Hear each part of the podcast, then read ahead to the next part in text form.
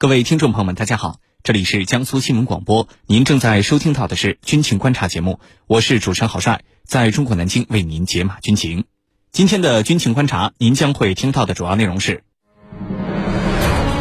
我军歼二零战机在我防空识别区识别查证外国军机，这件事情有哪些重要意义？美国在向乌克兰提供价值十亿美元的额外军事援助，美国为什么持续拱火俄乌冲突？俄乌局势接下来走向如何？军情观察为您详细解读。今天节目之中，我们邀请到的两位军事评论员分别是军事专家陈汉平和军事专家袁周。军迷朋友们，大家好，我是陈汉平。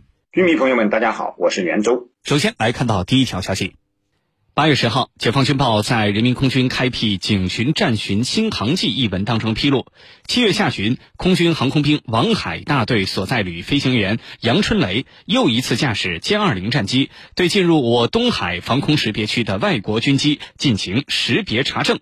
那么，这是歼二零参与识别查证外国军机的消息首次得到军媒的印证。因此，成为了国内外关注的焦点。那么这件事情到底有哪些重要意义呢？接下来我们就一起来分析。袁教授，首先呢，请您为我们介绍一下我军的防空识别区是如何进行划定的。那么，在我军防空识别区之内，对于外国军机进行识别查证，这样的操作有哪些重要意义呢？防空识别区啊，指的是一国基于空防的需要，单方面所划定的空域。一般来讲，设置防空识别区的主要目的是防止国籍不明的飞机侵入主权国的领空，提示或警告进入防空识别区的他国军机不要误入或闯入主权国领空。同时呢，也为军方及早发现、识别有入侵意图的敌机，并对其实施空中拦截行动创造条件。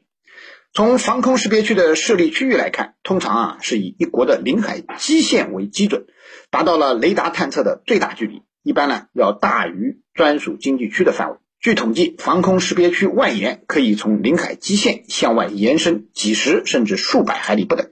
因此，防空识别区并不等于领空，还包括了领空之外的国际空域。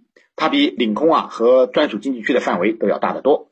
呃，也不属于国际法中的主权范畴。那么，之所以现在很多国家都会划定防空识别区，主要还是因为航空技术的发展。使各国的空防压力倍增。二战之后啊，随着空中作战力量的发展，特别是高空高速为基本特征的二代战斗机的发展，各国传统的防空体系面临着比较大的挑战。如果还按照对方目标逼近本国领空才出动战机拦截，时间根本不够用，无法成功的完成拦截任务。于是呢，呃，很多国家呢就在本国领空之外的公共空域划定防空识别区。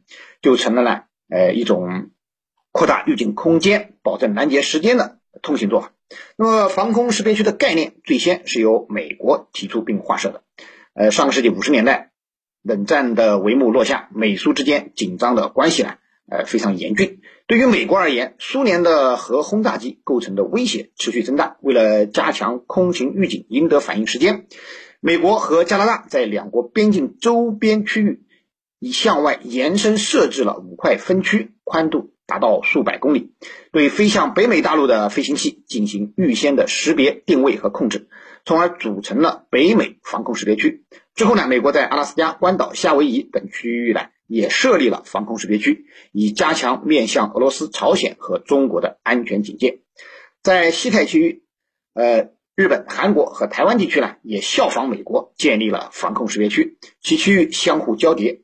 并且呢，呃，向西部边界啊，相当靠近我们中国大陆。台湾地区施化的防空识别区，甚至深入到大陆的内部，覆盖了福建、江西等省，甚为夸张。那么，我国直到二零一三年，为了捍卫国家主权和领土领空的安全，才设立了东海防空识别区。东海防空识别区囊括了整个东海以及黄海部分地区。东海防空识别区的设立，终结了我们中国被外国防空识别区包围的历史，表明中国维护国家主权和领土完整的坚定意志和坚强决心，让中国在围绕防空识别区的斗争中获得了主动。不仅如此呢，它还显示了我们中国强大的空防能力。东海防空识别区划定之后，中国空军在东海防空识别区内常态化组织空中战巡活动，对东海防空识别区实施了有效的管控，充分发挥了东海防空识别区在确保国家安全方面的重要作用。主持人，好，谢谢袁教授。在当前的台海局势背景之下，我军首次披露歼二零战机识别查证外国军机的这一消息。那么这件事情对外界而言释放了什么样的重要信号呢？请程教授为我们分析一下。过去啊，我们没有采用歼二零识别查证外国军机，是通过什么手段呢？过去我们多数是采用多种雷达在体系的支撑之下。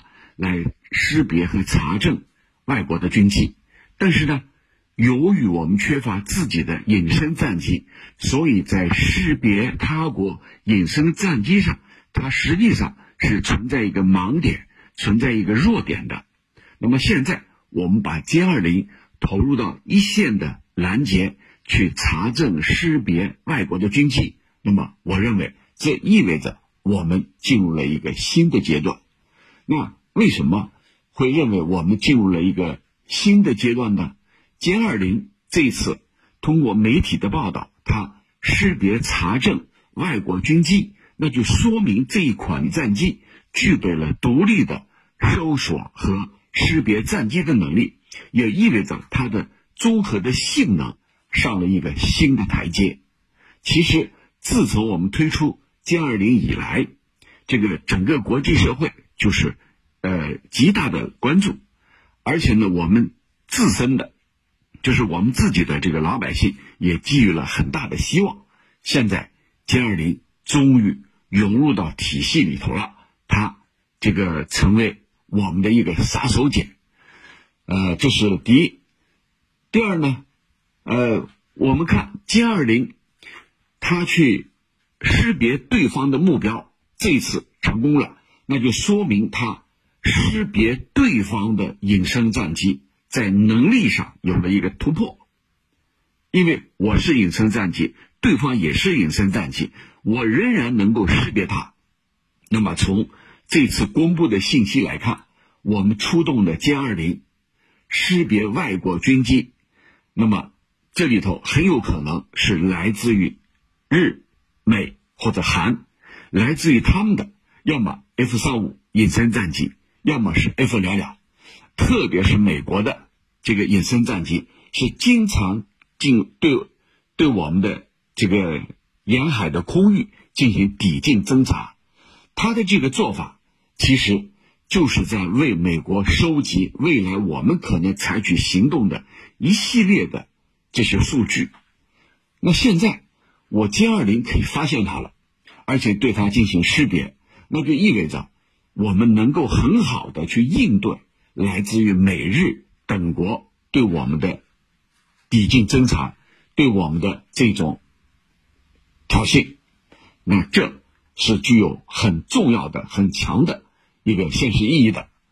那么第三个就是歼二零体系这一次它的作用给进一步完整的体现出来了。这次你看咱们东部战区。围绕台湾岛举行的演训活动当中，台湾地区它自己的雷达也没有能发现我们歼二零的踪迹。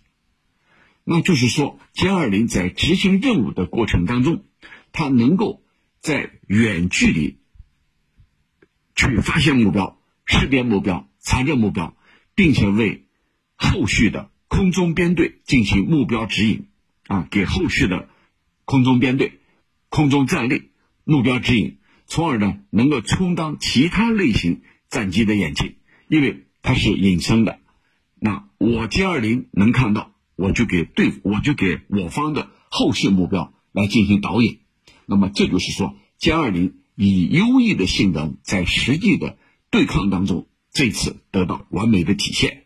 而作为未来空战体系的一个关键的节点，它可以最大限度的发挥体系战力。倍增器的作用，就是把我的作用进一步呃释放出来。那么最后一个呢，就是歼二零这次在防空识别区查证外国军机，等于在空中进行了一次近土实战的预演，而这是具有实战背景的真实的对抗。你看，我们正在军演，对吧？而歼二零呢，它依靠的是我军空战体系的优势，凭借我们自身先进的探测能力，在具有实战的背景的对抗条件下去识别外国军机，这本身就是一个最大的看点，也是一个最大的战略信号。这会使得这个域外国家，美国，还有域内国家，像日韩他们，从此以后，他有可能有一种这个心理阴影。就觉得我以前可以畅通无阻，但现在不行了。那么，这种能力就是此消彼长，也意味着我能够击败外军的隐身战机。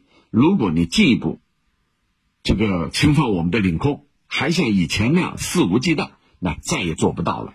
所以，他对台独势力和外界的干涉势力会形成一个巨大的震慑。我觉得这就是这一次。我们这个消息所带来的战略意义、战略信号，主持人，好，上半段的节目就是这样，稍事休息，军情观察马上回来。